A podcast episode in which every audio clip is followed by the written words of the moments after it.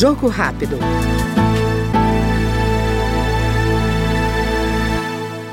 A Comissão de Finanças e Tributação aprovou o projeto que permite o financiamento do FIES, o Fundo de Financiamento ao Estudante do Ensino Superior, também para o ensino à distância. Segundo o relator da proposta, deputado Eduardo Bismarck, do PDT do Ceará, a medida vai dar acesso a milhares de alunos que, de outra forma, não teriam condições de estudar. Que o jovem de lugares mais longínquos ainda possa fazer faculdade boa, privada, de uma cidade grande, sem que ele tenha que se mudar para aquela cidade, ficar longe do seu seio familiar, tendo um custo elevado muito alto de moradia, vivendo em condições precárias, ele faz o custo da própria casa dele, quem sabe investe até na cidade dele, sendo um advogado, um engenheiro, gerando, movimentando, portanto, a economia, qualificando a economia do município. O Jogo Rápido acabou de ouvir o deputado Eduardo Bismarck, do PDT cearense.